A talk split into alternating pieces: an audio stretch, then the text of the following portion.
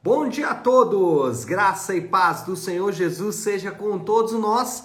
Uma ótima sexta-feira para todos. Hoje é dia 27 de janeiro de 2023. Seja muito, muito bem-vindo ao nosso devocional de hoje. E nesta sexta-feira vamos encerrar a nossa semana de devocionais também falando do livro de Isaías. Hoje vamos falar dos capítulos 13 14 e 15 de Isaías e o tema do devocional de hoje será o Senhor de toda a terra.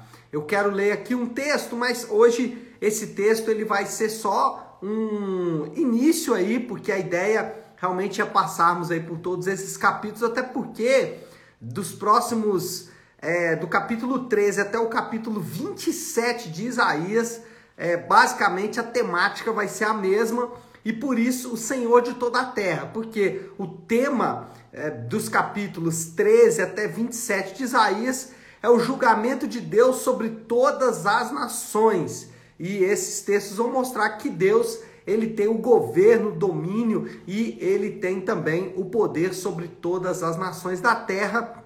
E por isso o tema do devocional é o Senhor de toda a terra. Mas vamos ver então o texto que é Isaías 13, 1, que diz assim: Advertência contra a Babilônia que Isaías, filho de Amós, recebeu em visão. Interessante é que, se você andar um pouco à frente, aí, o capítulo 14 fala assim, é, é, versículo 28. Essa advertência veio no ano em que o rei Acás morreu, ou seja, outra advertência versículo 1 do capítulo 15, advertência contra Moabe.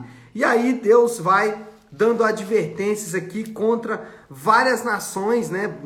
Lá na frente, versículo capítulo 22, versículo 1, advertência contra o vale da visão, ou seja, são advertência, advertências contra as nações. E a ideia aqui é mostrar que Deus ele executa o seu juízo, ele trata de julgar as nações, diversas nações, nações que são as nações de Deus, obviamente, elas estão incluídas nesse julgamento, Judá e Israel, mas também nações que fizeram mal às, à, à nação do povo de Deus, ou fizeram mal a si mesmos, ou fizeram mal a outros povos, não importa. O ponto é que todos estão, todas as nações estão debaixo do juízo de Deus, estão debaixo do governo de Deus, estão debaixo do poder e do domínio de Deus. Bom, algumas observações nós devemos fazer em todos esses juízos, em todos os julgamentos de todas essas nações. E aí nós podemos fazer isso de maneira geral. Primeira coisa aqui é perceber o poder destrutivo do pecado. O que nós vamos ver nesses textos, não só nos três capítulos que lemos hoje, mas como nos capítulos a seguir, é que Deus não deixa passar nenhum pecado impune. Deus não permite que nenhum pecado fique sem punição. E ele faz isso por quê? Ele faz isso porque Deus sabe exatamente o poder nocivo do pecado.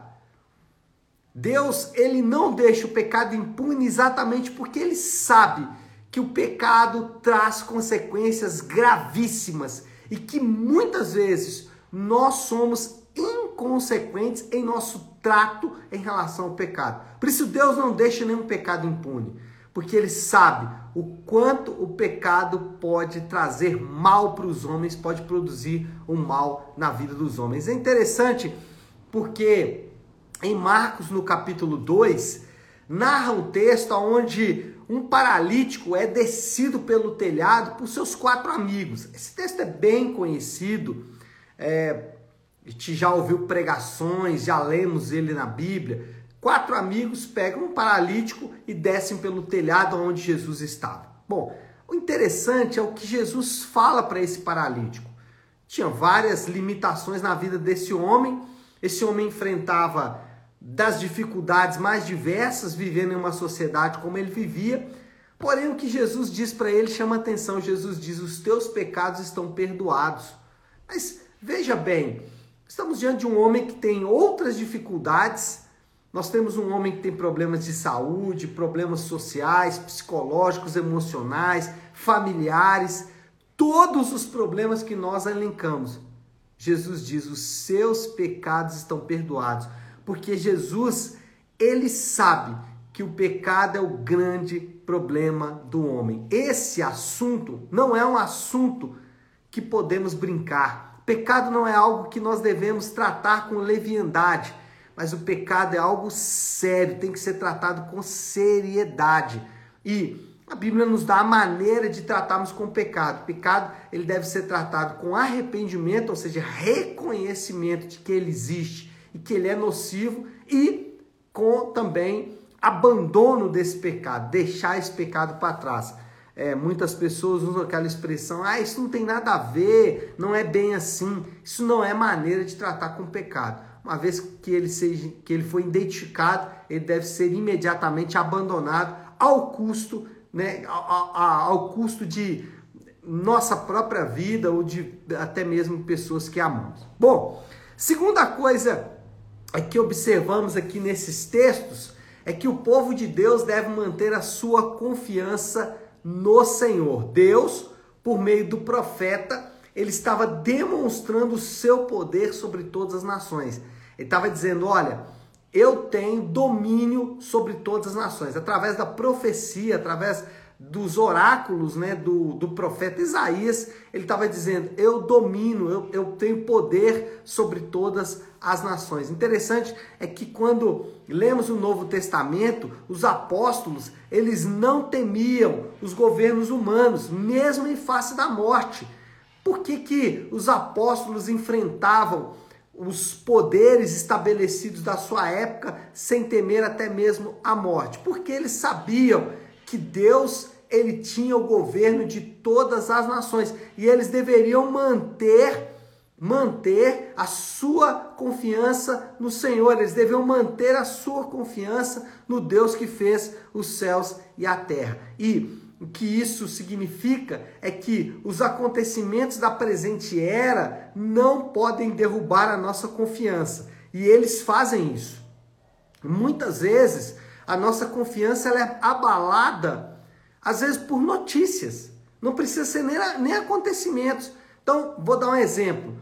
Nós ouvimos uma notícia de que o governo ou uma nação distante, ou sei lá, alguém vai fazer alguma coisa. Logo, o nosso estado de ânimo cai abaixo de zero.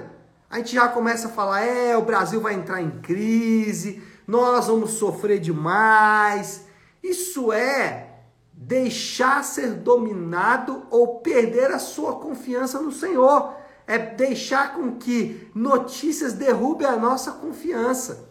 Né? Nós temos que nos lembrar que quem está no governo e no domínio de todas as coisas é o nosso Deus, aquele que nos chamou antes é, da criação de todas as coisas, aquele que nos elegeu nele antes da fundação do mundo. É o que Efésios diz. Então, eu vou falar algo para você. Não permita que a sua confiança seja abalada. Não permita que a sua confiança seja abalada por governos.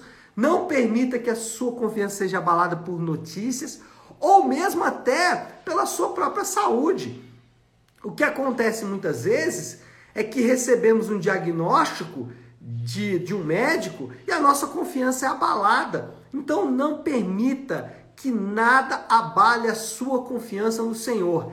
Ele continua tendo domínio de todas as nações. Se tem algo que Isaías nos ensina, é que Deus está com as nações em suas mãos e nós não devemos ter, não, não devemos temer, não devemos permitir que isso derrube a nossa confiança no Senhor, mas devemos continuar confiantes no Deus que está conduzindo toda a história.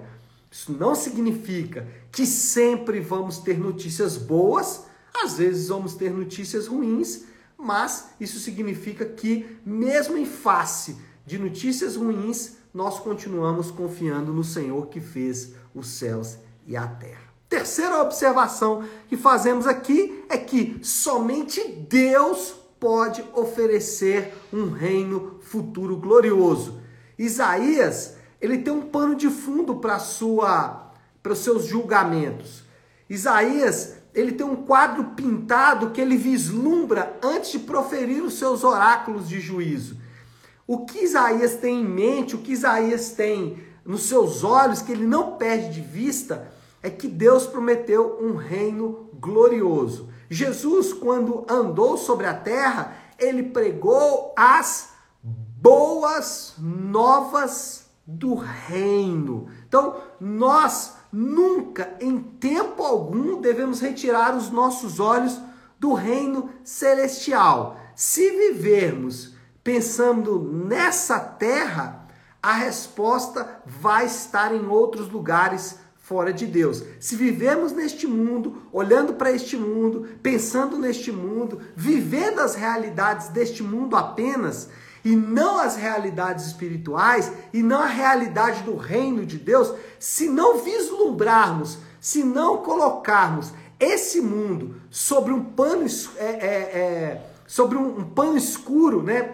Se não pensarmos neste mundo como apenas parte do plano de Deus, nós vamos ficar desesperados. Então, o que nos faz ter esperança de fato? É o próximo governo?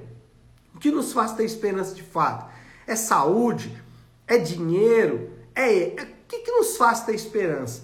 A nossa esperança tem que estar fixada, os nossos olhos têm que estar, têm que estar fixados na esperança do Senhor, na esperança em que Ele vai estabelecer, um reino glorioso. Bom, essas são três observações que fazemos de maneira geral quando olhamos para a profecia de Isaías, e eu quero já partir aqui para a conclusão dizendo o seguinte: os acontecimentos são provas definitivas da ação de Deus no mundo e de seu domínio sobre as nações. Quando olhamos para o que acontece nas nações e para não ir muito longe, para o que acontece no nosso país, nós devemos sempre nos lembrar que elas são provas de que Deus está dominando todas as coisas. Somente Deus poderia conduzir as coisas como ele está conduzindo. O braço humano não poderia fazer isso. Então, qual é a aplicação?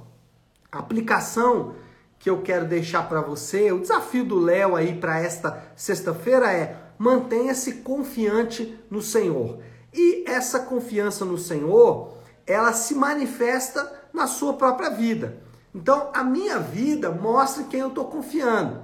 Se eu confio na força do meu braço, se eu confio na carne, se eu confio no mundo ou se eu confio no Senhor. Por exemplo, pessoas que ouvem a palavra de Deus e não fazem um compromisso com Deus, pessoas que ficam ali anos e anos ouvindo o evangelho, mas não se comprometem com a igreja de Jesus, não passam pelas águas do batismo, não se comprometem é, em estar firmes com o Senhor e abandonar o pecado, essas pessoas estão mostrando, na verdade, que não confiam no Senhor.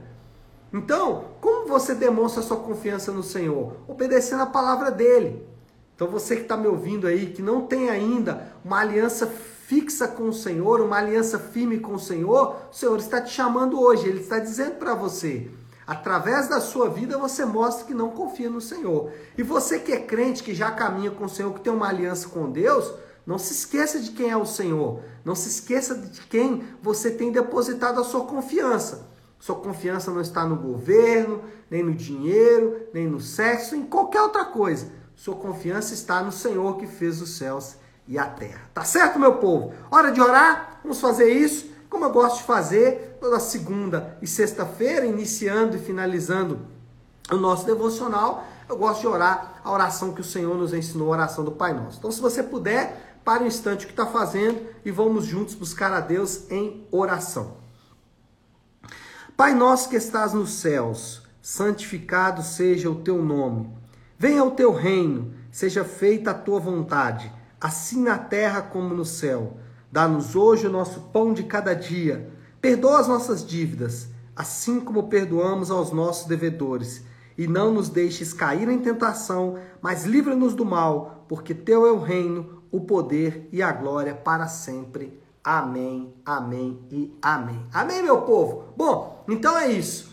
Nós vamos ficando por aqui. Quero só deixar um recado importante. Domingo, às 10 da manhã, nós temos culto de celebração na nossa igreja nave. E você é meu convidado especial, você que está nos assistindo aí, que você realmente possa se animar no Senhor, estar conosco domingo para cultuarmos ao Senhor juntos, sermos edificados, edificar uns aos outros, testemunhar para as nações em nossas vidas. Então, domingo, a partir das 10 da manhã, estaremos lá juntos, tá bom? Que Deus te abençoe.